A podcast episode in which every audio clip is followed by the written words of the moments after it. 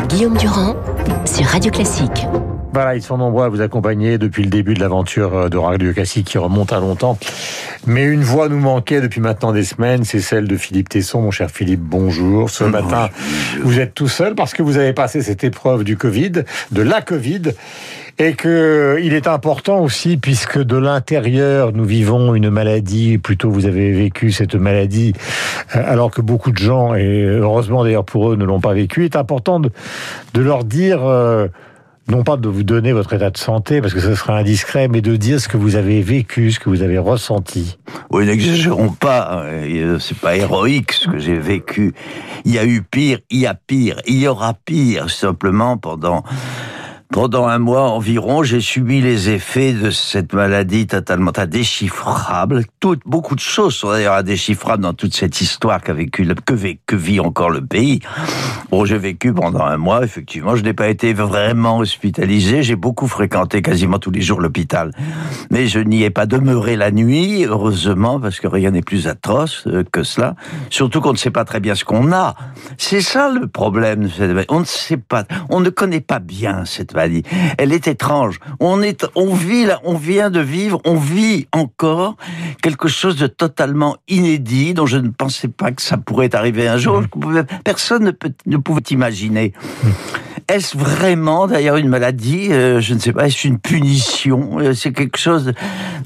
Bon, euh, attention, attention à ce que nous disons. On dit énormément de, de, bêtises. Beaucoup de gens meurent et nous avons beaucoup de chance dans ce pays. Nous ne sommes pas les Américains sont quand même aujourd'hui. Vous connaissez les, les, les records. Biden dit il y aura 500 000 ou 600 000 morts. Il y a déjà quasiment 500 000, oui. nous ne sommes encore qu'à 60 Bon, enfin plus, bref. Plus de morts que pendant la Seconde Guerre mondiale pour les Américains.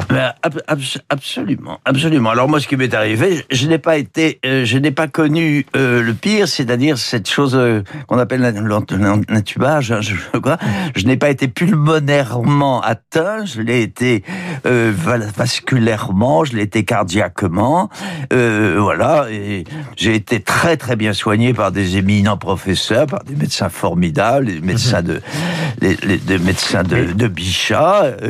Ben, j'ai été soigné chimiquement, si je veux dire. Mais ce qui est terrible, c'est que encore une fois, euh, psychologiquement, voilà, c'est tout, puis on n'en parle plus. Psychologiquement, on ne sait pas très bien ce qu'on a. C'est pas définissable. Euh, c'est c'est fou, hein, c'est très littéraire, si je puis dire. On ne sait pas ce qu'on a. On est extrêmement fatigué, mhm. euh, on est mal, on est bête, euh, on, on est on est on est triste, on est profondément triste. Mhm. C'est d'ailleurs ce qui contribue à, à créer ce climat que vit la France depuis un an et qu'elle va continuer à vivre encore longtemps, à mon avis. C'est-à-dire cette lassitude profonde euh, qui n'est pas une souffrance mhm. et, et qui et qui explique la, la qui explique l'indifférence relative qu'on porte, que les Français portent à ce qui se passe actuellement. Ils sont, voilà, euh, ils sont las de quelque chose dont ils ne savent pas très bien de quoi il s'agit et qui crée un climat très maussade dans le pays. Euh, J'ai plusieurs questions à vous poser parce que vous voyez que ce matin, il y a des interrogations des Français. Une grande partie d'entre eux sont pour le reconfinement parce qu'ils veulent se protéger. D'autres considèrent que c'est devenu impossible et sur le plan de la liberté et sur le plan économique. Et je voudrais vous poser une petite question en amont parce que c'est intéressant pour les Français qui nous écoutent. Est-ce que vous savez comment vous l'avez attrapé? Euh, Oui. Je l'ai attrapé par mon indiscipline mais qui est totalement discipliné? J'ai négligé, je suis sûr de cela. Mais le dire à des gens qui n'ont pas vraiment vécu ça, on passe pour un, on passe pour, on, les gens comprennent pas. Ça veut rien dire ce que je dis. On est dans l'indicible, encore une fois, on est dans l'ineffable. On ne sait pas ce qui se passe et on ne sait pas ce qui va se passer. C'est affreux. Alors voilà, euh, je l'ai attrapé, je l'ai attrapé parce que je n'ai pas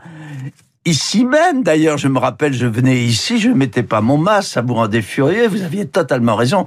C'est ça. Et combien de fois je me disais que, m'emmerde, euh, Guillaume, c'était vraiment hypochondriaque. Vous n'êtes pas le seul. Hein. Vous avez un nombre de mais vous, mais vous aviez totalement raison, vous êtes agaçant, mais vous aviez raison, je n'ai pas assez bien respecté. J'ai continué à aller au théâtre, j'ai continué même quelques jours au, début du mois de septembre, octobre, novembre, je continue à, à faire jouer des les comédiens, à accueillir moi-même les, les spectateurs. J'étais pas exigeant, etc. C'est comme ça que je l'ai attrapé. Je l'ai attrapé parce que je suis et nous et nous allons tous l'attraper. Enfin, moi, je l'aurais plus, mais si, ça reviendra sans doute. On va tous l'attraper si on ne respecte. Si, il faut, il faut absolument, absolument qu'il, euh, comment on appelle ça, qu'il confine aujourd'hui, aujourd'hui même, tout de suite. Arrête, arrêtons. Il faut, il faut tout, il faut et que le, le drame, c'est le vaccin. Le drame, c'est c'est suis-moi ce, ce baptême. J'étais quand j'ai appris que ça, que le retard d'AstraZeneca, le problème de Sanofi qui va se transformer en, quel en fabricant Sanofi de... qui va faire des paquets. Enfin, c'est abominable. On n'a pas prévu ça. On n'a rien prévu. Quelle légèreté, quelle légèreté.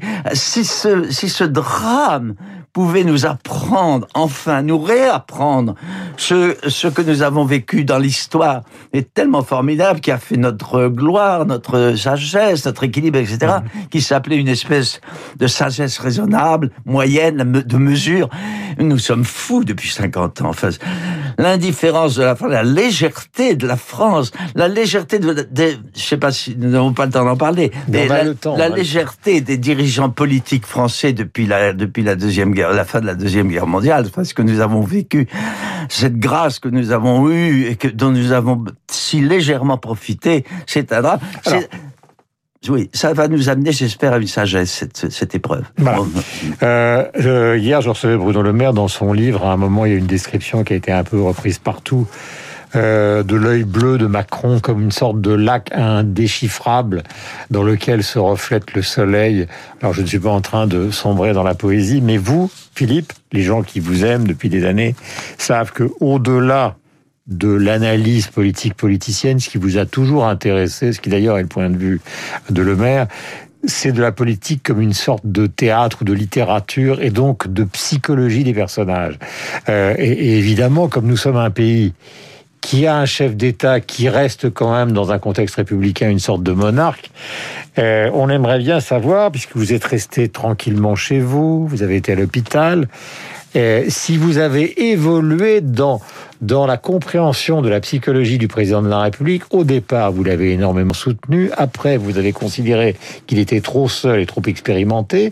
Et puis, le, le tesson malade, et non pas le malade imaginaire, il perçoit le pouvoir tel qu'il existe en France comment? Euh, j'ai perdu de ma légèreté. Bon, n'exagérons pas encore, n'exagérons pas encore une fois. Je suis pas, j'ai pas, j'ai pas été au lisière de la mort, mais j'ai beaucoup perdu. J'ai, pas vraiment, vraiment, vraiment souffert. Après tout, avoir des vertiges pendant des 50 fois par par jour, c'est pas véritablement une souffrance, c'est une épreuve. C'est très, très, très désagréable, surtout pour un enfant gâté comme j'ai été, comme la plupart des Français. D'ailleurs, alors évidemment, j'ai pensé à Macron. On a, j'ai beaucoup pensé à Macron. J'ai pensé à Macron, euh, je l'ai jugé avec euh, une, euh, espèce de, sagesse nourrie par les preuves qui m'a amené à, un peu plus de maturité, si je puis dire, enfin une sagesse, une maturité d'ailleurs. Voilà, je, ne l'ai pas jugé pour autant euh, moins sévèrement, car j'ai compris euh, lui-même l'épreuve euh, extraordinaire que lui-même a, a, a, vécu. Et j'ai peut-être j'ai mis un peu plus d'indulgence dans le jugement que j'ai porté.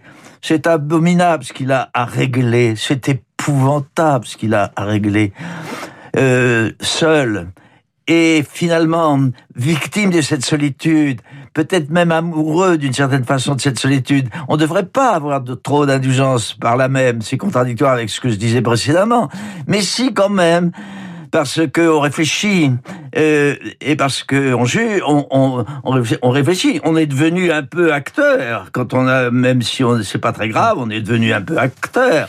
Alors, euh, ça n'est plus avec les le même regard que je juge maintenant cette, cette froideur, mhm. car il y a une froideur. Il y a, il y a quelque chose. Il n'y a pas d'empathie. Euh, il essaie, il, il comprend. Euh, il est victime de lui-même. Il est lucide. Quel jugement se porte-t-il sur lui-même? On sent qu'il y a quelque chose qui fait. D'ailleurs, il se tait de plus en plus. Il est comme absent. Et il s'est absenté de l'épreuve qu'il qui, qui, subit. Enfin, il va parler dans peu de temps. Il va, parler, il, va, il va parler dans peu de temps. Euh, il va falloir que la décision du confinement soit prise sous une forme ou sous une autre, donc il va en reparler euh, dans peu de temps. Il s'est exprimé il y a peu de temps sur les, les 66 millions de critiques, etc., etc. Donc il. Oui, mais euh, c'est bizarrement, j'allais dire une bêtise, mais enfin j'en dis beaucoup. Nous en disons tous beaucoup. C'est énorme de toute façon la situation. Je vous le confirme. invite à la connerie. Mais attendez, je vais dire une bêtise. Il sait pas très bien quoi faire. Son intelligence ne suffit pas. Il y a que ça. Il y a trop peut-être mhm. d'intelligent. Il est orphelin d'autre chose. Il est orphelin. Alors là, on redevient injuste, on devient peut-être même bête. Il est orphelin du de l'intuition. Il est orphelin du cœur. Il est orphelin de la sensibilité. On se dit ça. Maintenant, je me dis ça. Euh, mais je ne me dis plus quel, quel imbécile. Euh, c'est, je me dis plus quel imbécile.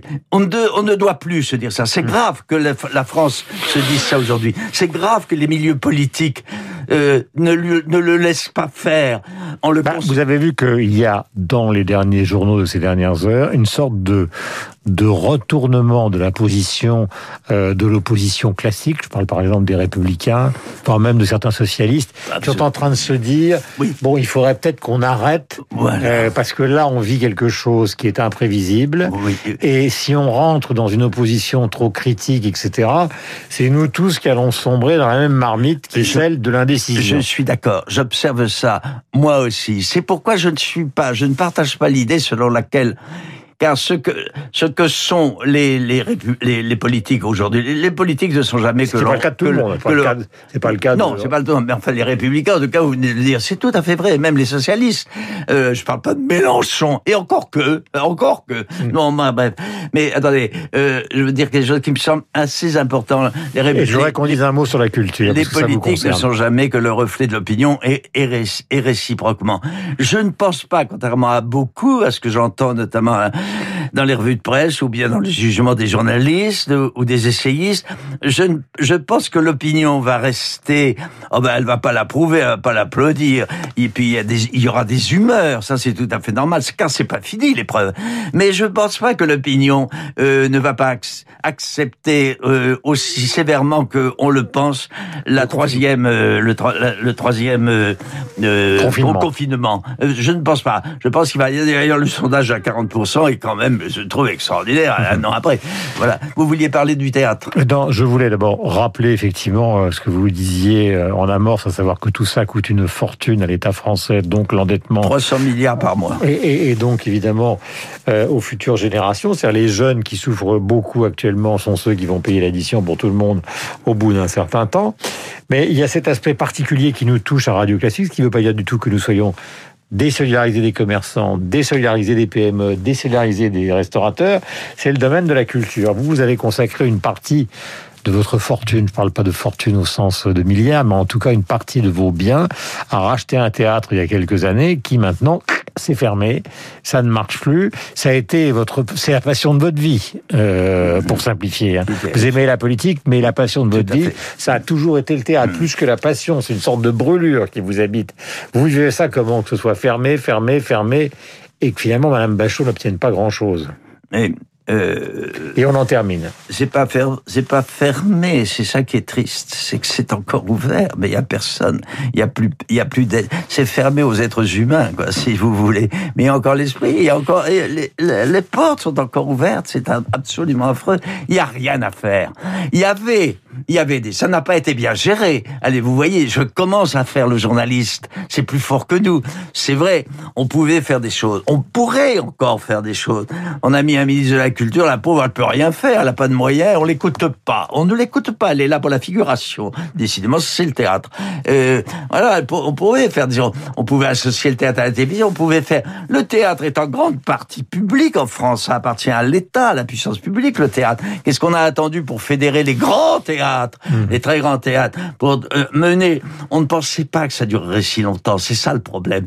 C'est ça qui rend, ça, il rend fou. Ce, cette, ce, ce virus rend cinglé les gens, puisqu'il est imprévisible, il, il, commet des actes totalement imprévisibles, comme s'il y avait un démurge diabolique qui, qui prenait les, décisions. C'est quand même tout à fait affreux, tout à, fait affreux. On pouvait très très bien, par exemple, encore, encore une fois, mener une politique politique provisoire de, de sauvetage du, du, théâtre, on pouvait le faire. Je peux, je peux ajouter une chose. Un mot, parce que Lucille arrive et on est ravis de vous retrouver. C'est très intéressant ce qu'on peut euh, dire du, de la réaction dans le public, dans l'opinion, dans le peuple, euh, réagit à ce, à ce. Il y a, il y a un chiffre que je trouve extraordinaire. Euh, le pouvoir d'achat du France, des Français, euh, vous connaissez ce chiffre, a baissé. Savez-vous de combien dans l'année dans l'année 20 de, de, qu'on vient de vivre 2020, oui.